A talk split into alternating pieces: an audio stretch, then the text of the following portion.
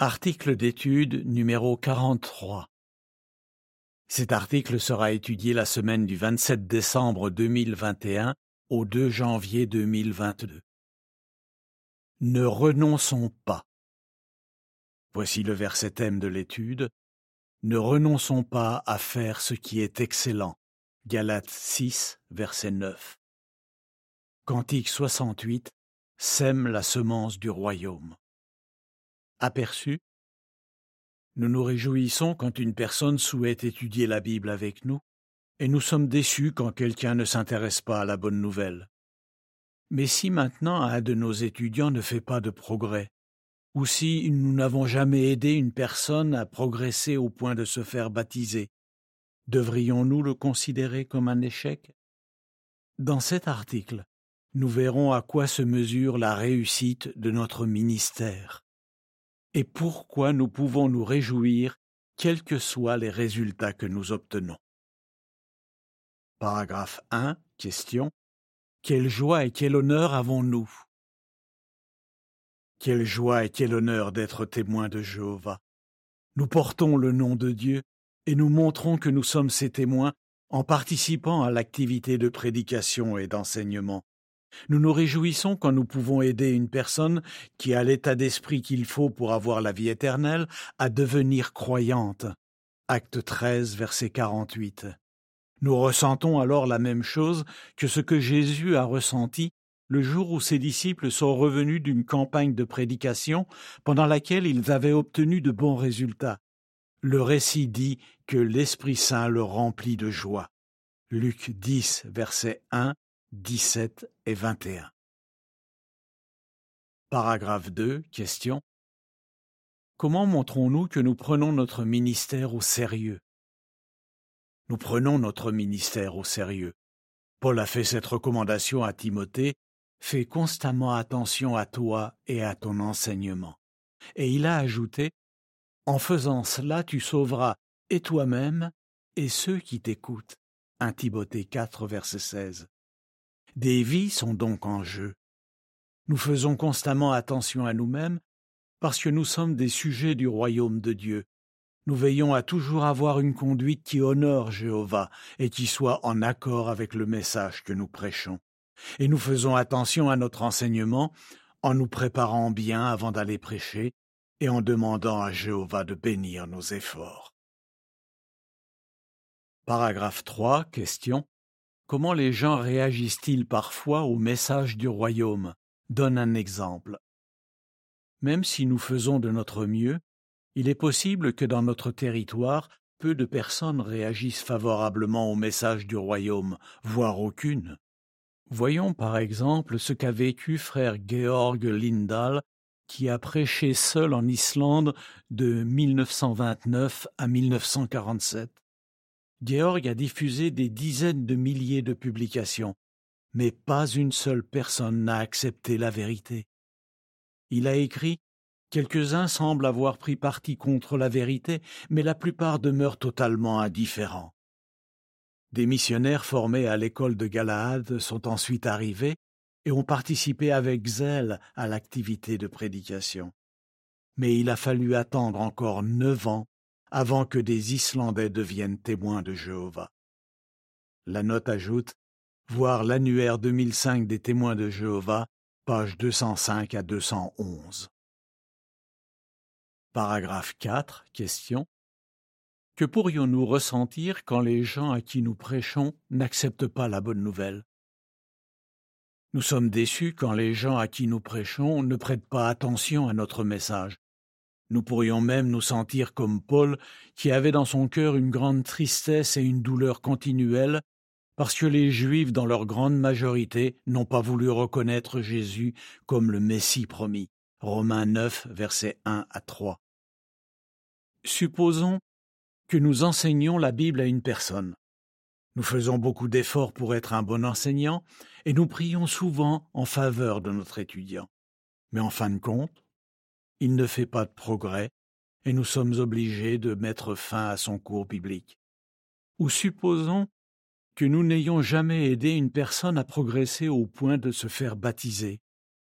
Devrions-nous nous sentir coupables Ou pensez que Jéhovah n'a pas béni notre ministère? Dans cet article, nous répondrons aux deux questions suivantes. Premièrement, à quoi se mesure la réussite de notre ministère Deuxièmement, quelles attentes réalistes devons-nous avoir?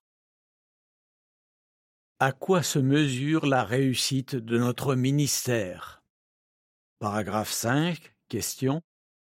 Pourquoi nos efforts au service de Jéhovah ne produisent-ils pas toujours les résultats que nous espérons? La Bible dit de l'homme qui fait la volonté de Dieu, tout ce qu'il fait réussira. Psaume 1, verset 3. Cependant, cela ne veut pas dire que tout ce que nous faisons pour Jéhovah produira forcément les résultats que nous espérons. En effet, on lit également dans la Bible que l'être humain est submergé d'ennui en raison de ses défauts et des défauts des autres. Job 14, verset 1. De plus, nos opposants nous empêchent parfois de prêcher librement. Alors, à quoi Jéhovah mesure-t-il la réussite de notre ministère? Revoyons quelques principes bibliques qui nous permettront de le comprendre. Paragraphe 6. Question. À quoi Jéhovah mesure-t-il la réussite de notre ministère? Jéhovah attache du prix à nos efforts et à notre endurance. À ses yeux, notre ministère est une réussite si nous l'effectuons avec application et amour, quelle que soit la réaction des gens. Paul a écrit Dieu n'est pas injuste pour oublier votre œuvre et l'amour que vous avez montré pour son nom en servant les saints et en continuant à les servir. Hébreux 6, verset 10. Jéhovah accorde de la valeur à nos efforts et à notre amour, même si nos interlocuteurs ne sont pas intéressés par notre message. Nous pouvons donc reprendre à notre compte ce que Paul a dit aux Corinthiens Votre travail en rapport avec le Seigneur n'est pas inutile, et cela même si nous n'obtenons pas les résultats que nous espérions. 1 Corinthiens 15, verset 58. Voici ce que dit la légende des illustrations associées au paragraphe 6. Jéhovah apprécie les efforts que nous faisons, que nous prêchions de porte en porte, par courrier, ou par téléphone. Paragraphe 7. Question. Que nous apprend la façon dont Paul a parlé de son ministère? Paul était un missionnaire remarquable. Il a fondé des assemblées dans de nombreuses villes. Mais quand certains ont laissé entendre qu'il n'était pas un bon enseignant, il n'a pas fait remarquer qu'il avait aidé un grand nombre de personnes à devenir croyantes, pour répondre à ceux qui prétendaient être meilleurs que lui, il a écrit J'ai travaillé plus qu'eux. De Corinthiens 11, verset 23. Comme Paul, souvenons-nous que ce qui compte avant tout pour Jéhovah, ce sont nos efforts et notre endurance. Paragraphe 8. Question. De quoi devrions-nous avant tout nous réjouir? Notre ministère fait plaisir à Jéhovah. Pendant son ministère, Jésus a envoyé soixante-dix disciples prêcher le message du royaume. À la fin de leur campagne de témoignage, ils revinrent joyeux. Pourquoi étaient-ils si contents? Ils ont expliqué à Jésus Même les démons nous sont soumis quand nous nous servons de ton nom. Mais Jésus leur a répondu Ne vous réjouissez pas parce que les esprits vous sont soumis, Réjouissez-vous parce que vos noms ont été inscrits dans le ciel. Luc 10, versets 17 à 20. Jésus savait que ses disciples ne vivraient pas toujours des moments aussi extraordinaires durant leur ministère, et à vrai dire, nous ne savons pas combien de personnes sont devenues croyantes à la suite de leur passage. Les disciples devaient apprendre à se réjouir non pas des résultats qu'ils obtenaient, mais de savoir que leurs efforts faisaient plaisir à Jéhovah. Paragraphe 9. Question. Selon Galates 6, versets 7 à 9, qu'obtiendrons-nous si nous effectuons notre ministère avec endurance? Si nous effectuons notre ministère avec endurance, nous obtiendrons la vie éternelle. Lorsque nous faisons de notre mieux pour semer et arroser les graines de vérité. Nous semons également pour l'Esprit, c'est-à-dire que nous laissons l'Esprit Saint de Dieu exercer pleinement son influence dans notre vie. Jéhovah promet que nous récolterons la vie éternelle si nous ne renonçons pas et si nous ne nous laissons pas gagner par la fatigue, que nous ayons aidé ou non un étudiant à se faire baptiser. Nous lisons en Galates 6, versets 7 à 9 Ce que quelqu'un sème, c'est aussi ce qu'il récoltera. En effet, celui qui sème pour sa chair récoltera de sa chair la destruction, mais celui qui sème pour l'esprit récoltera de l'esprit la vie éternelle. Ne renonçons donc pas à faire ce qui est excellent, car nous récolterons en temps voulu si nous ne nous laissons pas gagner par la fatigue. Quelles attentes réalistes devons-nous avoir? Paragraphe 10. Question. Pourquoi, lorsque nous prêchons, certains écoutent-ils et d'autres non? La réaction des gens à notre prédication dépend avant tout de ce qu'ils ont dans le cœur. C'est ce que Jésus a fait ressortir dans l'exemple du semeur. Un homme avait semé des graines sur différents types de sols, mais seules celles qui avaient été semées sur la bonne terre avaient germé. Jésus a expliqué que les différents types de sols représentent des personnes dont le cœur réagit différemment lorsqu'elles entendent la parole de Dieu. Luc 8, versets 11 à 15. Comme le semeur de l'exemple de Jésus, nous n'avons aucun pouvoir sur le résultat de notre travail, puisqu'il dépend de la condition de cœur des personnes à qui nous prêchons. Notre rôle est de semer la belle semence du royaume. Comme l'a dit Paul, chacun recevra sa propre récompense en fonction de son travail et non en fonction des résultats de son travail. 1 Corinthiens 3, verset 8. Paragraphe 11. Question. Pourquoi Jéhovah a-t-il estimé que Noé avait bien rempli sa mission? Dans les temps anciens, beaucoup de témoins de Jéhovah ont prêché à des gens qui n'ont pas voulu les écouter.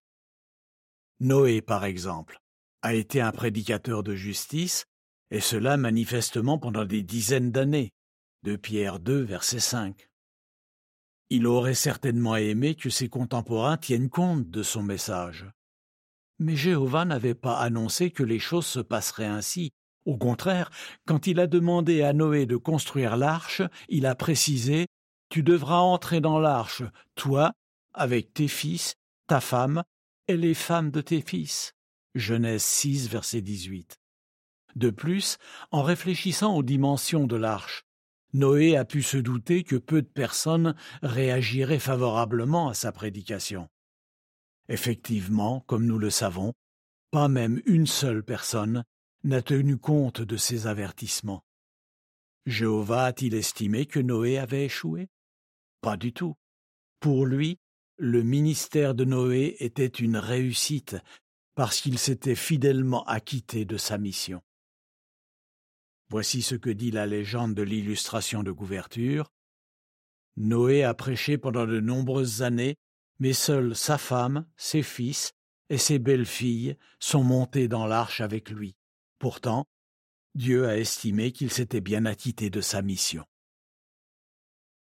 Paragraphe 12. Question. Qu'est-ce qui a permis à Jérémie d'effectuer son ministère avec joie, malgré l'indifférence et l'opposition de ses contemporains?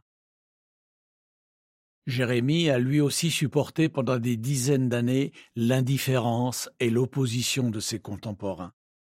À un moment, les insultes et les sarcasmes de ses opposants l'ont tellement découragé qu'il a voulu abandonner sa mission. Mais finalement, il n'a pas renoncé. Qu'est-ce qui lui a donné la force de poursuivre son ministère et d'y trouver de la joie? Il a concentré ses pensées sur deux vérités essentielles. Premièrement, le message que Dieu lui demandait de prêcher apportait aux gens un avenir et un espoir. Jérémie 29, verset 11.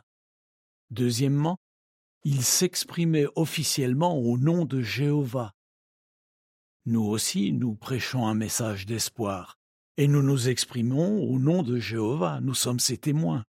Si nous concentrons nos pensées sur ces deux vérités essentielles, nous aussi, nous pourrons être joyeux, quelle que soit la réaction de nos interlocuteurs. Paragraphe 13. Question. Que nous apprend la parabole du semeur qui dort, que l'on trouve en Marc 4, versets 26 à 29.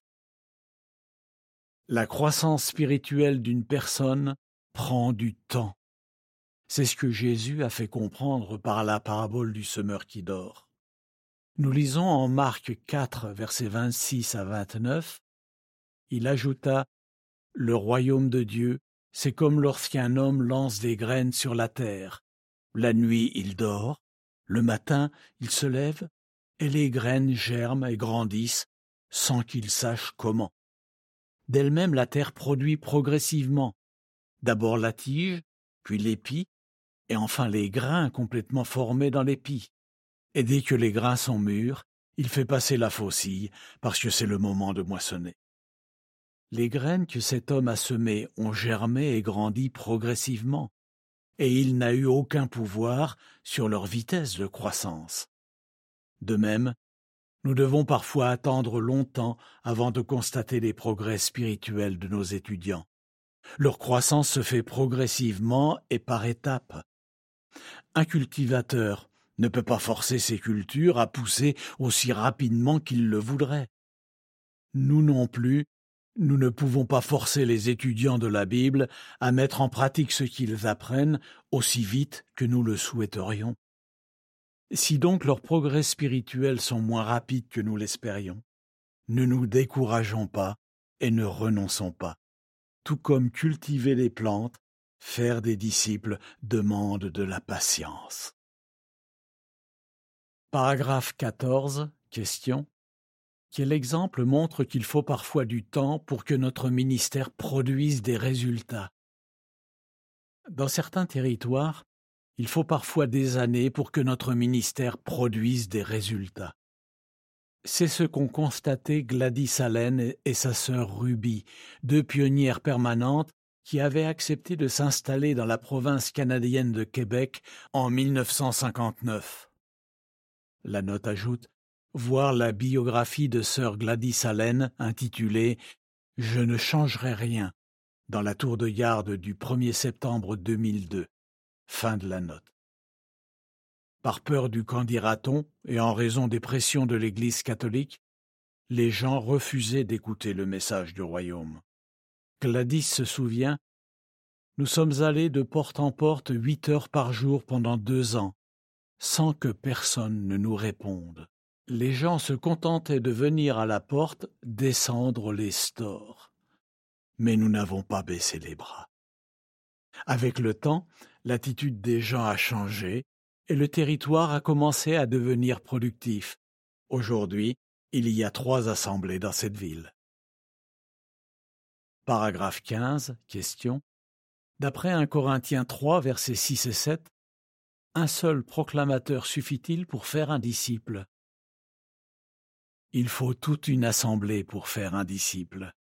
En effet, tous les proclamateurs peuvent contribuer au progrès spirituel d'un étudiant. Nous lisons en 1 Corinthiens 3, versets 6 et 7 Moi j'ai planté, Apollos a arrosé, mais c'est Dieu qui faisait pousser. Si bien que ce n'est pas celui qui plante ni celui qui arrose qui est important, mais Dieu qui fait pousser. Un frère va peut-être laisser un tract ou une revue à une personne qui manifeste de l'intérêt.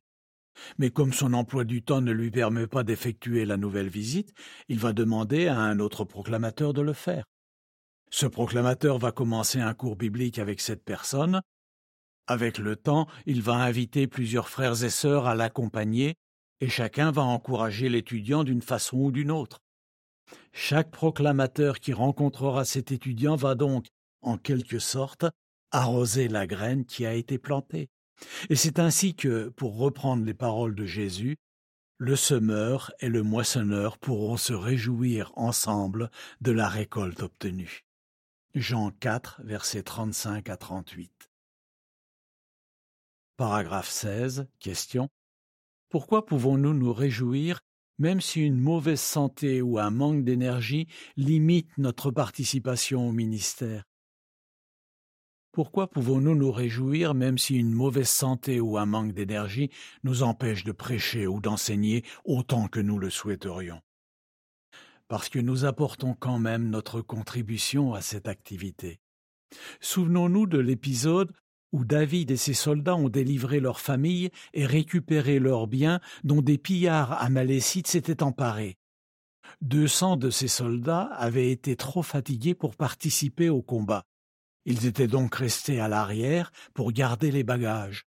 Après la victoire, David a ordonné que le butin soit partagé à parts égales entre tous. Ce même principe s'applique aujourd'hui à notre ministère. Chaque proclamateur a le droit de se réjouir autant que les autres lorsqu'une personne est délivrée de ce monde et se met à marcher sur le chemin de la vie. Paragraphe 17. Question. Quel regard Jéhovah porte-t-il sur notre ministère? Nous sommes reconnaissants à Jéhovah pour le regard bienveillant qu'il porte sur notre ministère. Il sait que nous ne pouvons pas forcer les gens à nous écouter ou à devenir des disciples. Mais il accorde de la valeur à nos efforts et à notre bonne volonté. Et il nous récompense pour cela. Il nous rappelle également que nous pouvons nous réjouir du rôle que nous jouons dans la grande moisson spirituelle qui a lieu actuellement. Soyons sûrs que Jéhovah continuera de nous bénir si nous ne renonçons pas. Que répondrais-tu? Que pourrions-nous ressentir quand les gens à qui nous prêchons n'acceptent pas la bonne nouvelle? À quoi se mesure la réussite de notre ministère pourquoi le plus important n'est-il pas le nombre de personnes auxquelles nous avons fait connaître la vérité? Cantique 67 Prêche la parole. Fin de l'article.